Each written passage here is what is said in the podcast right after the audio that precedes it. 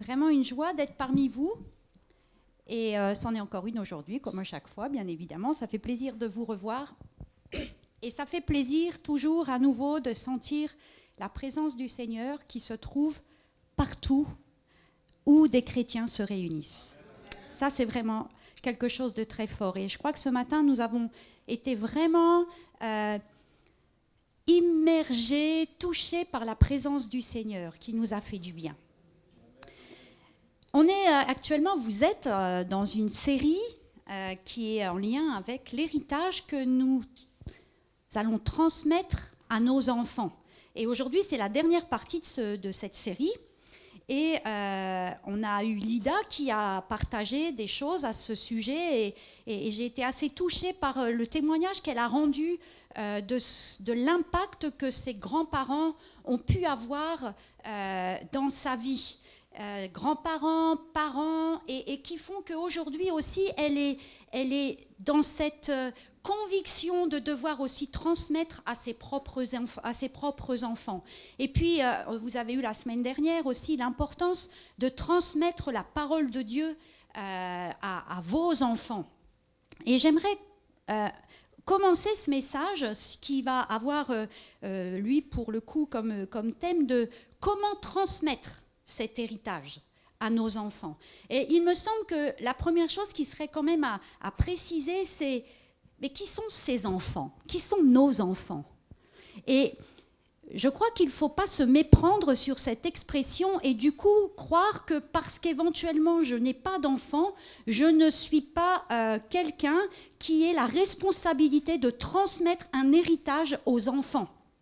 Et euh, le Seigneur nous, nous donne cet exemple dans la parole de Dieu. Et on va prendre un texte qui se trouve dans Matthieu 19, versets 13 à 14. Et là, c'est l'exemple de Jésus. Et on pourrait dire, euh, bon d'accord, Jésus c'est le Fils de Dieu, évidemment, on est considéré comme ses enfants. Mais je crois que dans ce passage, Jésus veut transmettre quelque chose qui, aujourd'hui, peut nous aider à, mesurer euh, cette responsabilité de transmettre. Matthieu 19, versets 13 à 14. Alors, on lui amena des petits enfants afin qu'il leur impose les mains et prie pour eux. Mais les disciples les repoussèrent et Jésus dit Laissez les petits enfants et ne les empêchez pas de venir à moi, car le royaume de Dieu est pour ceux qui leur ressemblent.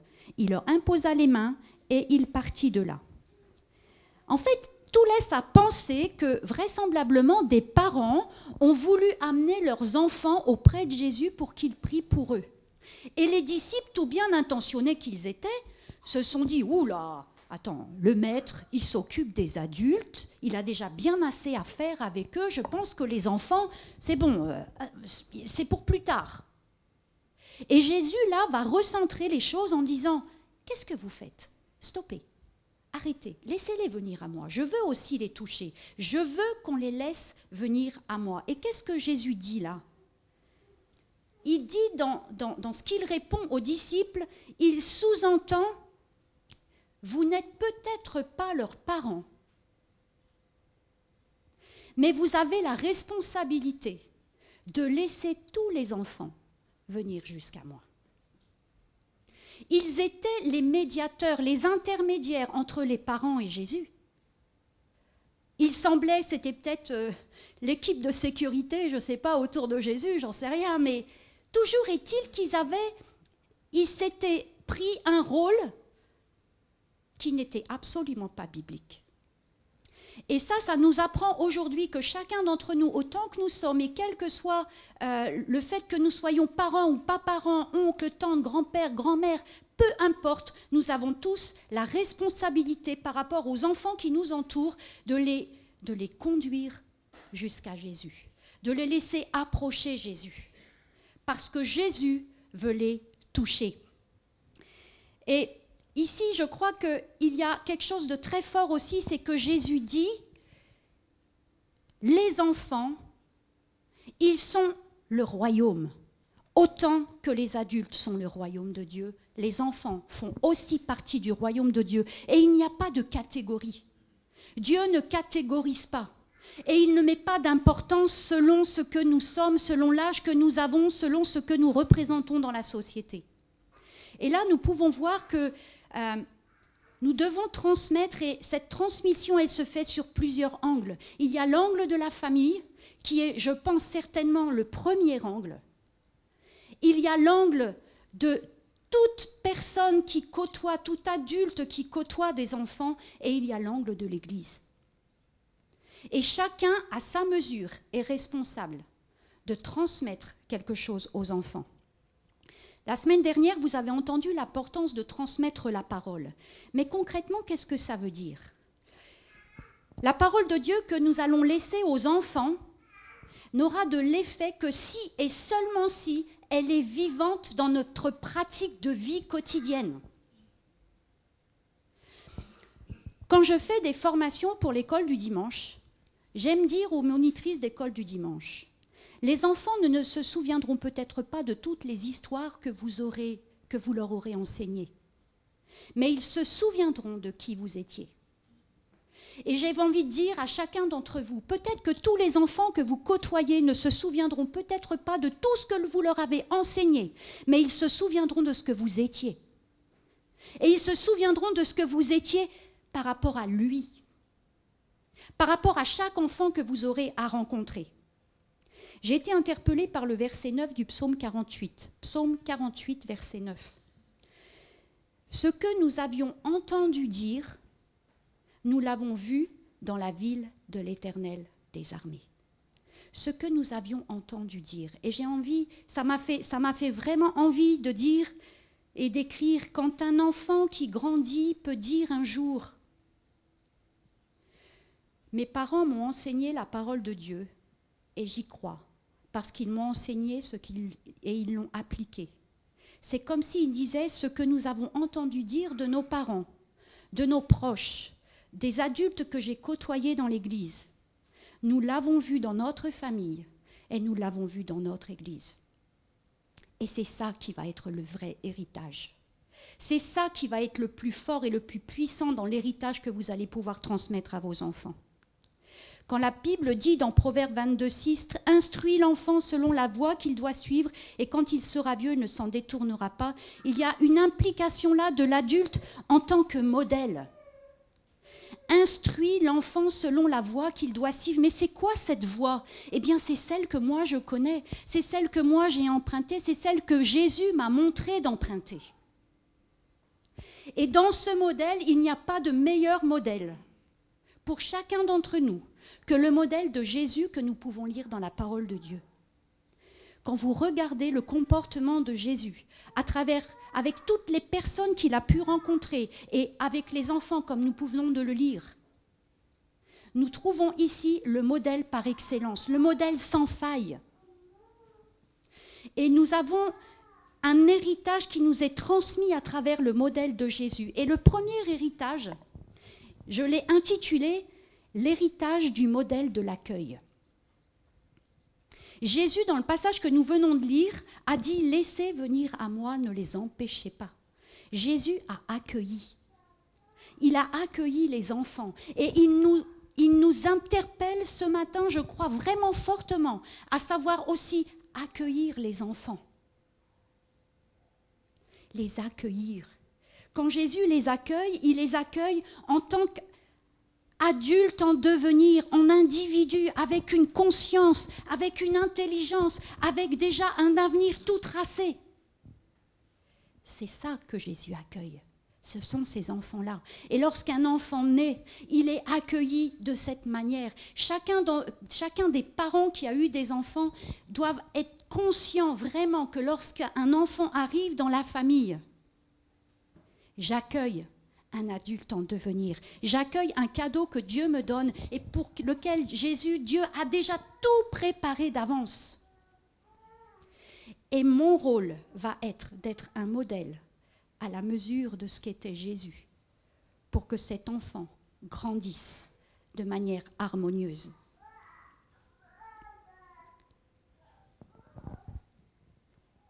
J'ai envie de vous dire qu'un enfant, un enfant est extrêmement sensible à l'accueil que nous pouvons lui faire.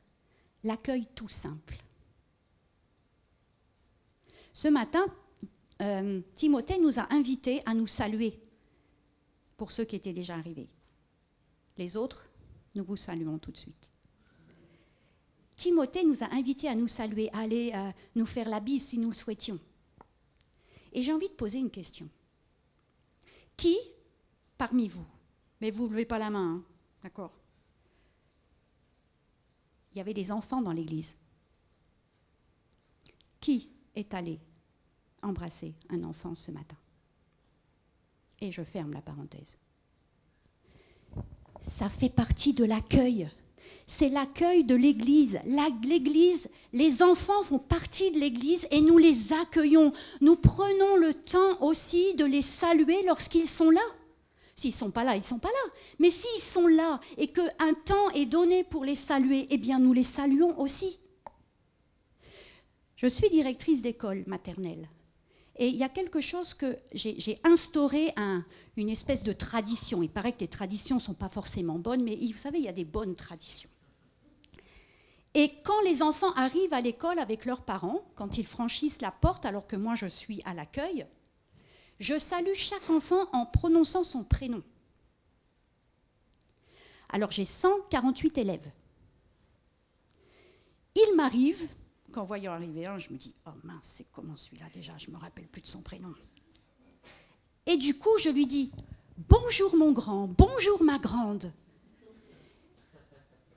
Et je le salue avant de saluer le parent. Vous savez ce que ça a comme impact? Ça a l'impact que le parent est honoré de ce que l'enfant est accueilli dans l'école. Et il y a des attitudes de parents qui étaient tendues, parfois difficiles, pas évidentes, qui ont été désamorcées parce que les enfants étaient accueillis de cette manière. Les enfants sont sensibles à l'accueil que nous leur faisons. Il y a beaucoup d'enfants aujourd'hui qui ne connaissent pas cet héritage de l'accueil. Jésus dit qu'il les accueille afin de les toucher. Et quand nous les accueillons, nous les touchons. Quand nous les accueillons, nous leur permettons d'être touchés par Jésus qui vit en nous. Alors, peut-être qu'il y a des parents qui se disent, mais moi, je n'ai pas vécu cet accueil-là quand j'étais enfant. Vous savez, c'est pas parce que nous l'avons pas vécu que nous ne pouvons pas le donner. Parce que nous avons une grâce.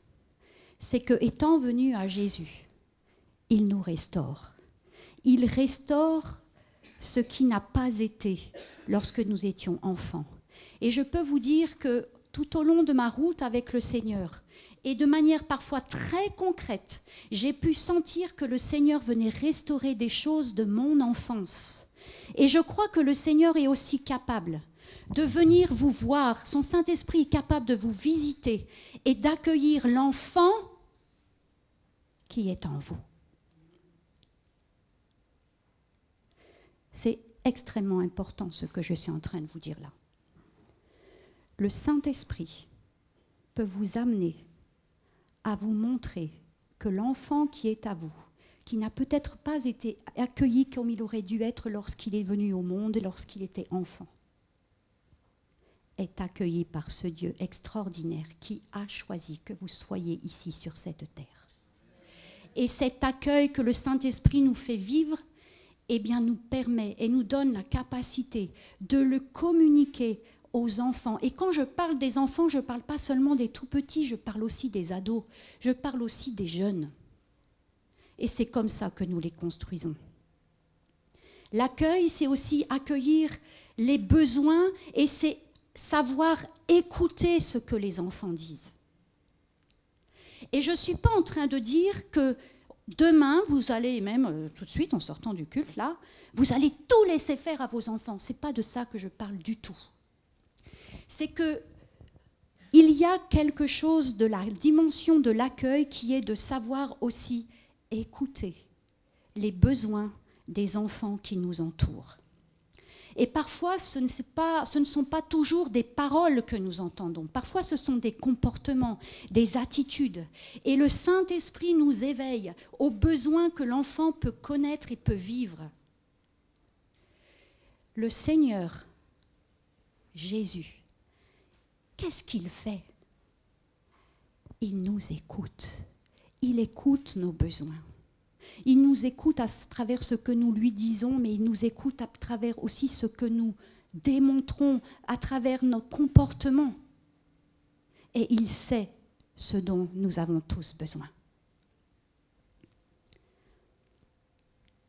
Savoir écouter. Dans la nouvelle euh, orientation, on va dire, pédagogique actuelle de la maternelle, il y a un chercheur qui a mis en avant dans le domaine scolaire l'importance de l'écoute. Il s'est rendu compte que dans les classes, 95% de la parole était celle de l'adulte. Et que bien souvent, les enfants n'ont pas la parole. On incite leur réponse. On incite ou on les coupe ou parce qu'ils répètent quelque chose que quelqu'un a déjà dit, alors on dit oui c'est bon, lui il l'a déjà dit, c'est pas la peine de le redire. L'écoute est quelque chose qui dans notre société actuelle se perd. On n'écoute plus les malades parce qu'on n'a pas le temps. On n'écoute plus ceux qui sont en souffrance. On trace, on vit et on oublie d'écouter. N'oubliez pas d'écouter les enfants qui sont autour de vous. J'aime bien ce passage d'Ésaïe 50, versets 4 et 5. C'est un de mes passages préférés.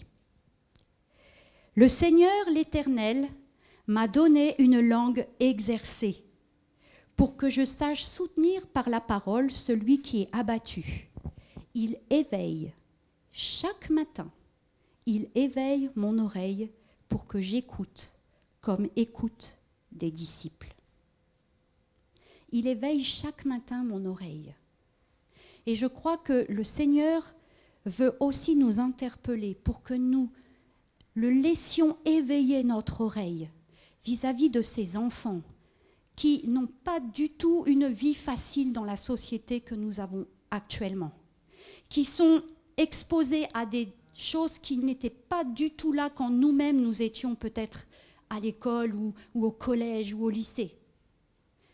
Et nous devons avoir une oreille particulièrement attentive. Et je parle des parents, je parle des grands-parents, je parle des tantes et des cousines, je parle de tous ceux qui sont dans l'Église et qui sont peut-être responsables d'école du dimanche, responsables de groupes d'ados, responsables de jeunes. Et je parle aux anciens de l'Église.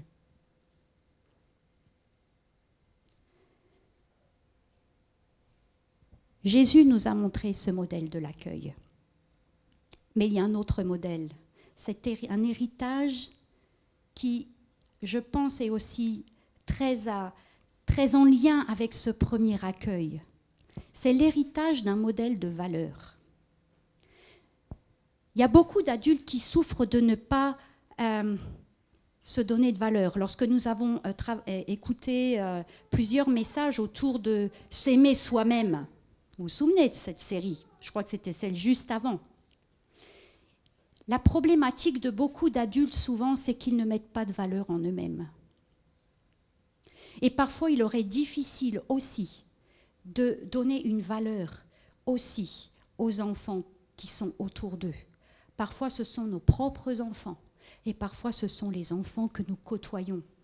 Et je crois que la parole de Dieu, elle est pleine de passages où justement, il est question de la valeur que nous avons aux yeux de Dieu, de la valeur que nous avons aux yeux de Jésus. Et c'est chacun d'entre nous qui sommes aussi responsables vis-à-vis des enfants de leur montrer quelle valeur ils ont aussi pour nous-mêmes. Ça ne suffit pas de leur dire, tu sais, tu as tellement de valeur aux yeux du Seigneur, et de les rabrouer, et de les rejeter, et de ne pas être attentif à leurs besoins. Ça n'a juste aucun intérêt. Ou de faire comme s'ils n'existaient pas lorsqu'ils sont là. Ça n'a strictement aucun intérêt. Tu as beaucoup de valeur, mais je ne te salue pas. Et ça, ça vaut aussi entre adultes. Nous devons vraiment montrer aux enfants à quel point ils ont de la valeur. Et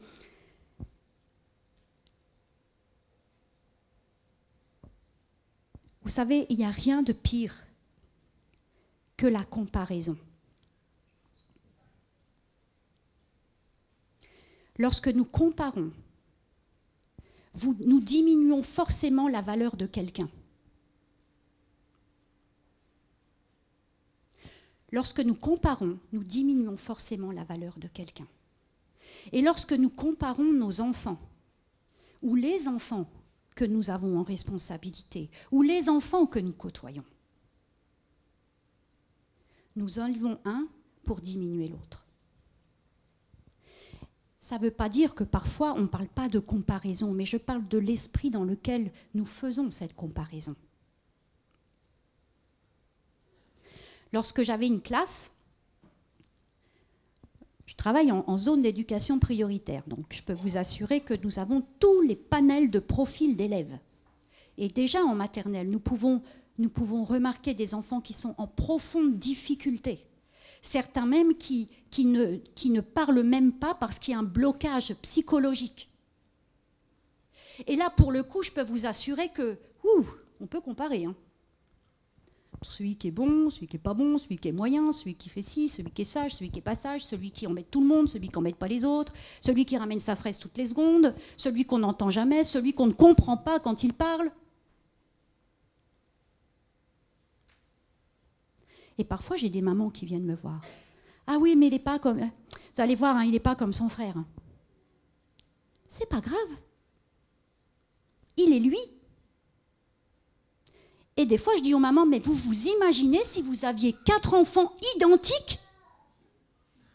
Wow Ce serait super compliqué. Nous sommes identiques et chacun dans notre identité unique, nous avons une valeur unique. Et aux yeux de Dieu, zéro comparaison. Aucun d'entre nous n'est comparé aux yeux de Dieu. Dieu ne nous regarde jamais par rapport à l'un ou par rapport à l'autre, de la même manière qu'il ne regarde jamais un enfant en comparant un enfant à un autre enfant. Et nous sommes responsables de donner cet héritage à l'enfant. Les enfants doivent sentir qu'il y a une valeur qui est mise en eux, qu'ils sont importants. Et il faut leur dire, tu es important pour moi. Je suis tellement fière d'être ton papa. Je suis tellement fière de t'avoir comme enfant. Je suis tellement fière de t'avoir comme petit-fils, comme petite-fille. Je suis tellement fière de t'avoir comme nièce, comme neveu. Je suis tellement fière que tu sois dans mon église. Ils doivent l'entendre. Et lorsqu'ils l'entendent, vous créez quelque chose, un héritage qui est quelque chose de puissant en eux. Et ils sauront qui ils sont. Et lorsqu'ils entendront que Dieu les aime, ils sauront que c'est vrai. Parce que papa les aime, parce que maman les aime et leur a montré et leur a dit, parce que un tel et un tel leur a dit qu'il les aimait. Et peu importe si vous rencontrez des enfants qui peut-être ne vivent pas ça à la maison, vous communiquez-leur. Parfois, dans ma classe, quand on était en regroupement, j'aimais bien faire ça. Vous savez, j'ai aussi grandi avec des comparaisons. Et à cause de ça, pendant très longtemps, je me suis sentie nulle. À cause de ça, je me sentais pas belle parce qu'on disait toujours que ah t'as vu elle comme elle est jolie et il y avait toutes les photos, il y a la vôtre. Et vous, on fait aucun cas. Vous savez quoi? Personne ne l'a fait avec l'intention de faire du mal. Ce que je veux dire, c'est que nous devons être attentifs et éveillés. Et je crois que le Seigneur veut nous éveiller à cela. Nous sommes responsables de construire une valeur solide dans le cœur de nos enfants.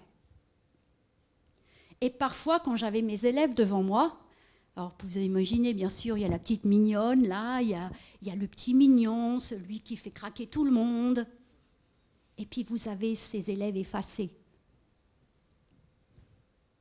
Celui qui a toujours euh, de la mort vonnée.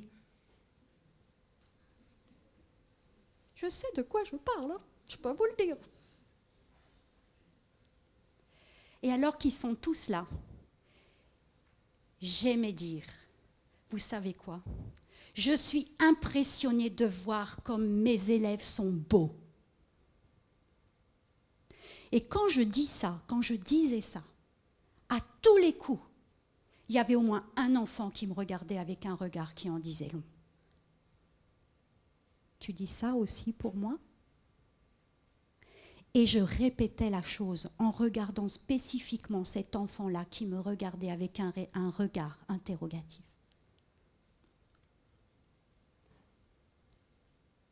Dites-leur qu'ils sont beaux.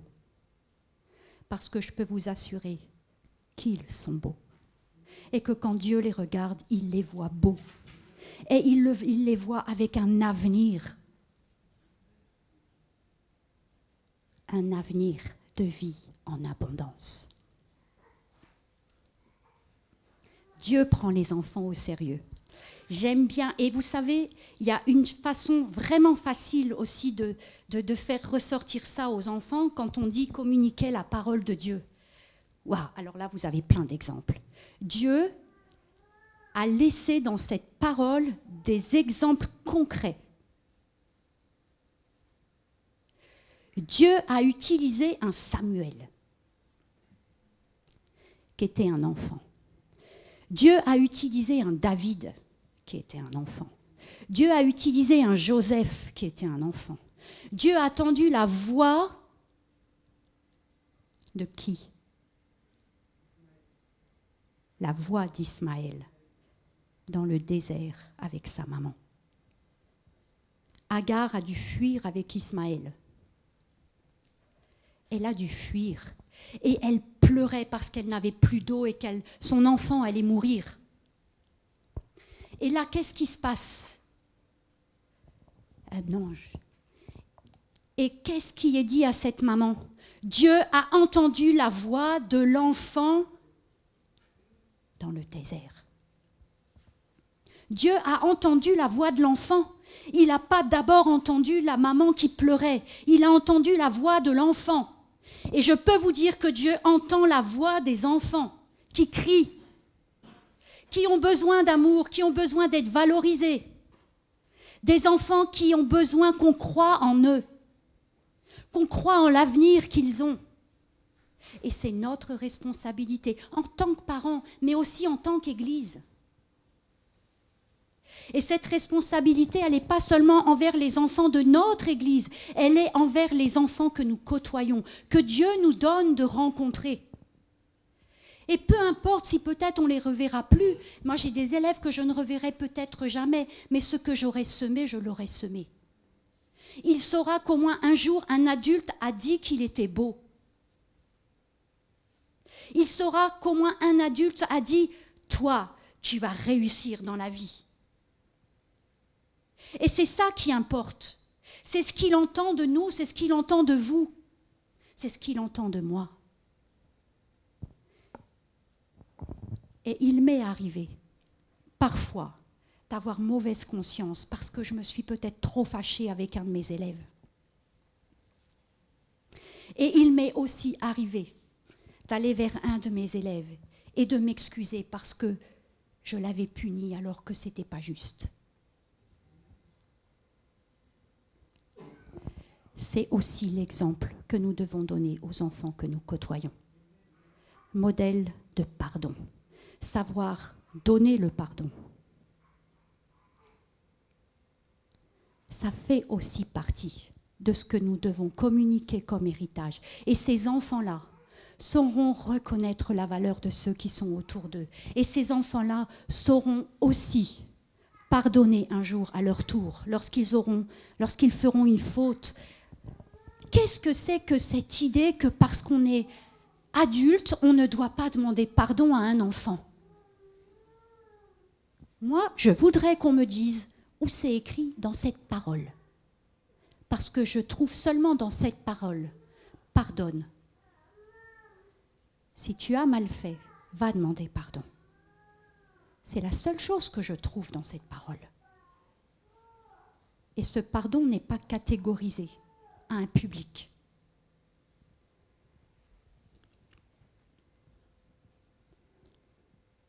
Et puis, il y aurait beaucoup, beaucoup de choses à dire, hein. vous imaginez bien. Mais j'aimerais juste terminer avec encore un exemple d'héritage d'un modèle que nous pouvons donner à nos enfants, que nous devons donner à nos enfants. C'est un modèle d'intégrité. Oui. L'intégrité, on pourrait donner comme synonyme le mot honnêteté. L'intégrité, c'est quelque chose qui, dans notre société, n'est pas forcément recherché. En tout cas, ne l'est plus recherché comme ça pouvait l'être.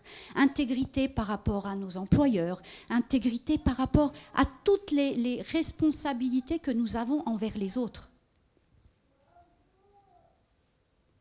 Nous devons être des modèles d'intégrité aussi envers nos enfants.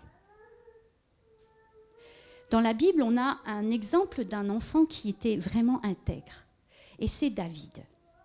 Lorsqu'on lit, on va lire ensemble si vous voulez bien, 1 Samuel 17.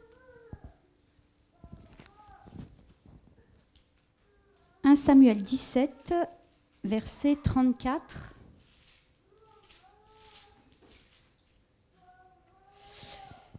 Verset 34 à 37. David dit à Saül, alors c'est au moment où David devait, euh, euh, voulait aller affronter Goliath. Hein. David dit à Saül, Ton serviteur faisait paître les brebis de son père, et quand un lion ou un ours venait en enlever une du troupeau, je courais après lui, je le frappais, j'arrachais la brebis de sa gueule. S'il se dressait contre moi, je le saisissais par la gorge, je le frappais et je le tuais. C'est ainsi que ton serviteur a terrassé le lion et l'ours, et il en sera du Philistin, de cet incirconcis, comme de l'un d'eux, car il a insulté l'armée du Dieu vivant. Vous savez ce que je retiens de cette histoire? David gardait les brebis de son père loin de la maison, très loin. Et bien sûr, personne chaque jour ne venait le voir. Son père ne pouvait pas venir voir ce qu'il en était. Ce troupeau comptait vraisemblablement au moins mille brebis. David aurait pu se dire, c'est quoi une brebis en moins dans un troupeau aussi immense Et puis, mon père ne le saura pas. Personne ne le saura. Personne ne va venir compter chaque brebis. L'intégrité, c'est ça. L'intégrité, c'est, le détail. Et quand on se penche sur cet aspect-là, on se rend vite compte que, alors que nous pensions être intègres, nous ne le sommes peut-être pas si autant que ce que nous pensions. Et j'aimerais vous dire que ce que vous êtes en intégrité dans votre vie de tous les jours, alors que vous vivez à côté d'enfants.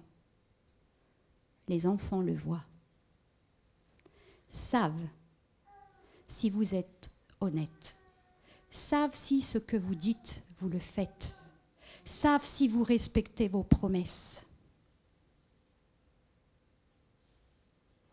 Ils savent que vous savez reconnaître vos fautes. Et lorsqu'ils le savent, ils le deviennent. Et lorsqu'ils savent tout cela, ils savent que cette parole de Dieu que vous leur enseignez, elle est vivante dans votre vie. Que ce ne sont pas seulement des histoires. Et lorsqu'ils le vivent dans l'Église, ils savent que l'Église, elle est vraie et l'Église qu'ils sont et les adultes qu'ils seront demain, ils seront aussi une Église vraie, qui saura accueillir, qui saura voir les besoins de ceux qui les entourent,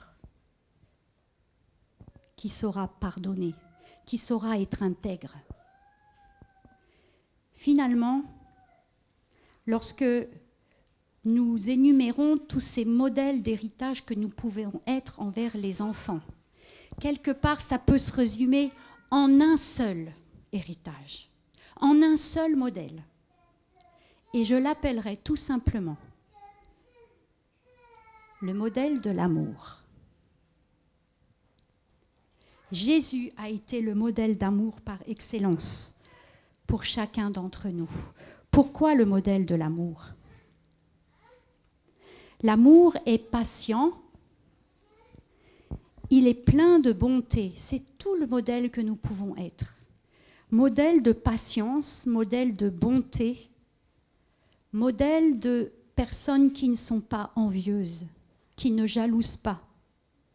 Modèle de personnes qui ne se vantent pas et qui savent reconnaître que ce que nous sommes, ce que nous avons, ce que nous devenons, c'est la grâce de Dieu qui agit en nous. Modèle de personnes qui ne sont pas orgueilleuses. Modèle de personnes qui ne sont pas malhonnêtes. Modèle de personnes qui ne cherchent pas leur intérêt. Modèle de personnes qui ne s'irritent pas, qui ne lâchent pas son humeur sur l'enfant parce que lui, il ne peut pas vraiment répondre. Modèle de celui qui ne soupçonne pas le mal. Modèle de celui qui ne se réjouit point de l'injustice.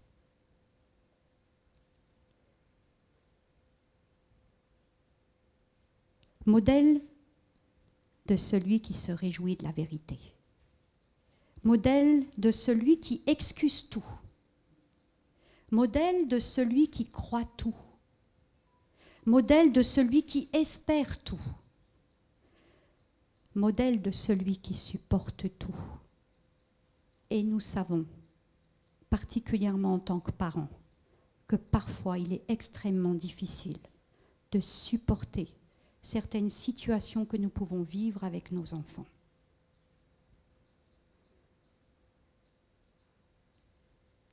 c'est le modèle de l'amour, c'est l'héritage de l'amour. Et la plus belle chose que nous pouvons transmettre à nos enfants, c'est cet amour que Jésus a lui-même manifesté envers chacun d'entre nous. C'est transmettre la parole de Dieu, mais la parole de Dieu en action. Alors quel héritage allons-nous laisser à nos enfants À ces enfants que Dieu nous a donnés? Quelle mesure allons-nous prendre de cette responsabilité que nous avons en tant que parents, grands-parents, oncles, tantes, cousins, cousines, responsables, leaders d'Église, membres chrétiens de l'Église Quelle mesure allons-nous prendre de cette responsabilité? Est-ce que nous sommes prêts Est-ce que vous êtes prêts à vous engager et à vous laisser accompagner par le Seigneur? Je suis certaine que parmi tout ce que j'ai dit ce matin, il y a des choses que certains d'entre vous ne réussissent peut-être pas à, transmettre à leurs enfants, parce qu'ils ont eux-mêmes des souffrances qui, qui les empêchent de le faire. Mais est-ce que vous allez vous présenter devant Dieu en lui disant, Seigneur, je veux être celui, celle qui va transmettre cet héritage, ce modèle d'amour envers mes enfants et envers les enfants que je côtoie. Mais tu vois là où c'est difficile, tu vois ce que je n'arrive pas à faire. J'ai besoin de ton aide. J'ai besoin que tu m'accompagnes. J'ai besoin que tu me guérisses. J'ai besoin que tu restaures l'enfant blessé en moi.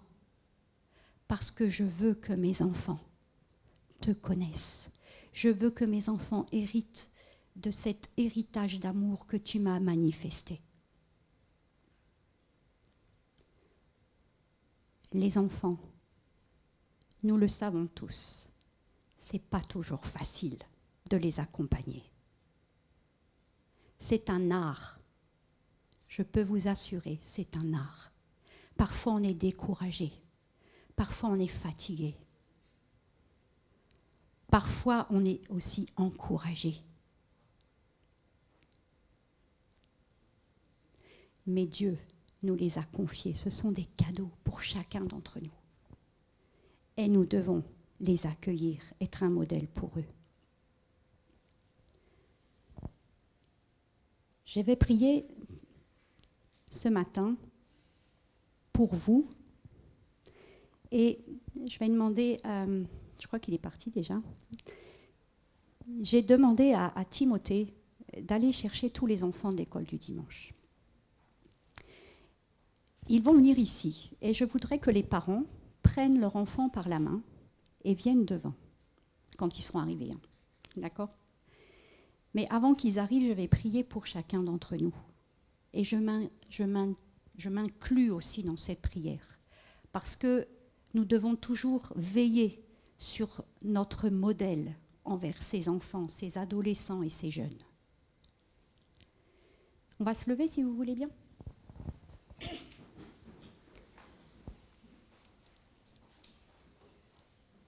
Seigneur, je veux te prier ce matin pour,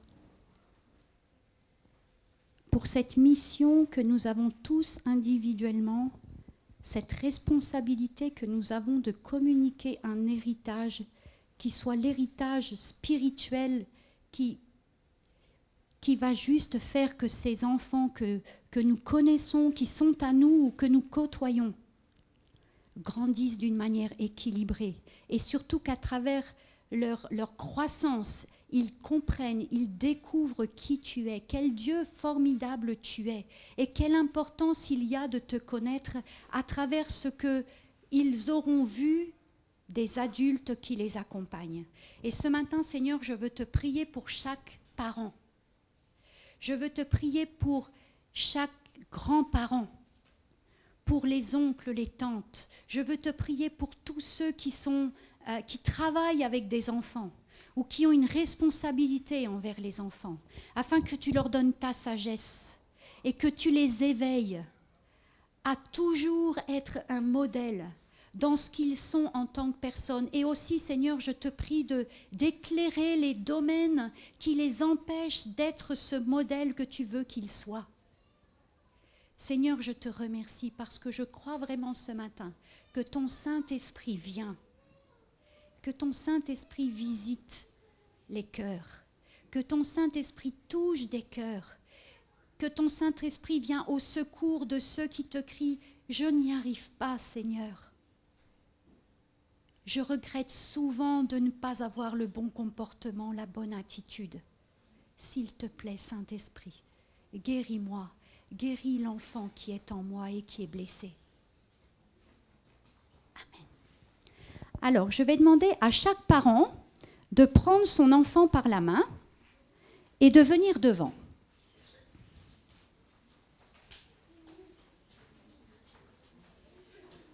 Alors quand je dis chaque parent, c'est les deux parents si les deux parents sont présents. hein. Non, non, non, non, non, on n'y échappe pas. Ensuite, je voudrais que le conseil spirituel de l'Église monte sur l'estrade. Avec les responsables d'école du dimanche et les responsables de groupes de jeunes et d'ados. C'est pas grave, ceux qui ont des, pas des enfants, vous pouvez rester euh, juste là.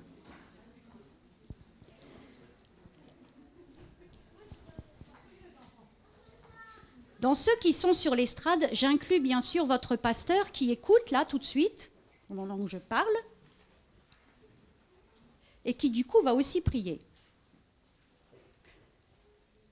Vous me regardez avec des drôles de yeux, mais je sais que dès ce soir ou dès demain, dès que ça va être en ligne, il va écouter. C'est évident.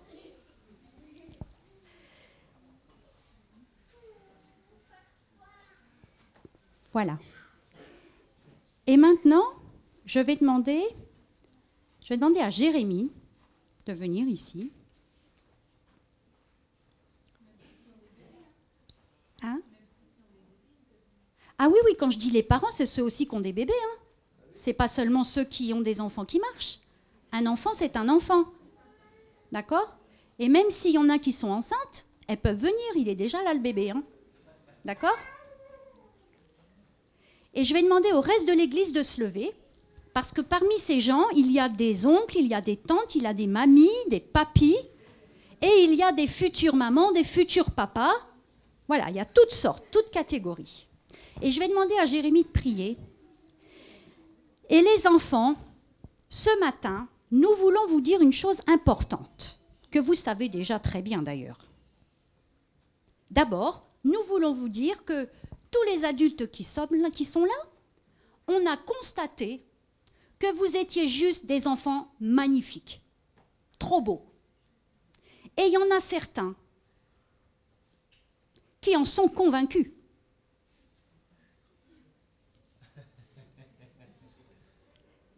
Et on veut vous dire aussi que le Seigneur vous dit exactement la même chose. Vous êtes trop fort. Vous êtes des vraies bombes. Oui. Et ce matin, on voudrait prier pour vous, avec papa, avec maman et avec tous les gens qui sont dans l'église. Et on va demander à Jérémie de le faire, parce que Jérémie, c'est un papa. Et Jérémie, c'est le le troisième garçon de cinq garçons. Et là, je peux vous dire, la maman, elle a eu beaucoup de courage. Mais il est l'exemple d'un enfant qui a découvert à travers ce qu'étaient ses parents ce que Jésus voyait en lui et quelle valeur il avait en lui. Et je crois. Et les cinq garçons ont donné leur vie au Seigneur. Alléluia.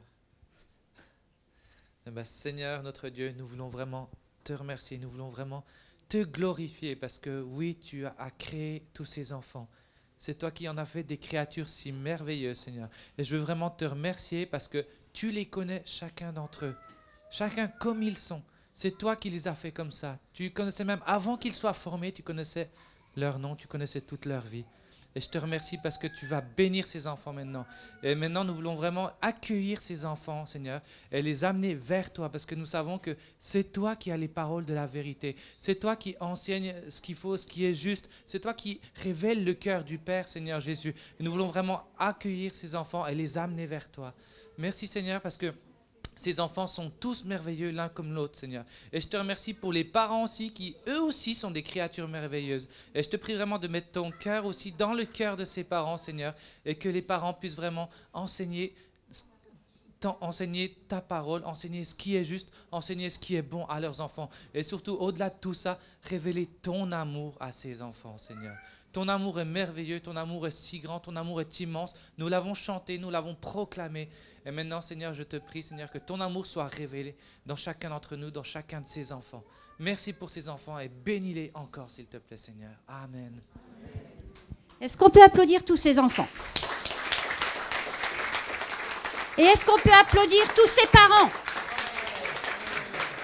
Et qu'on applaudisse l'Église? Et soyez bénis.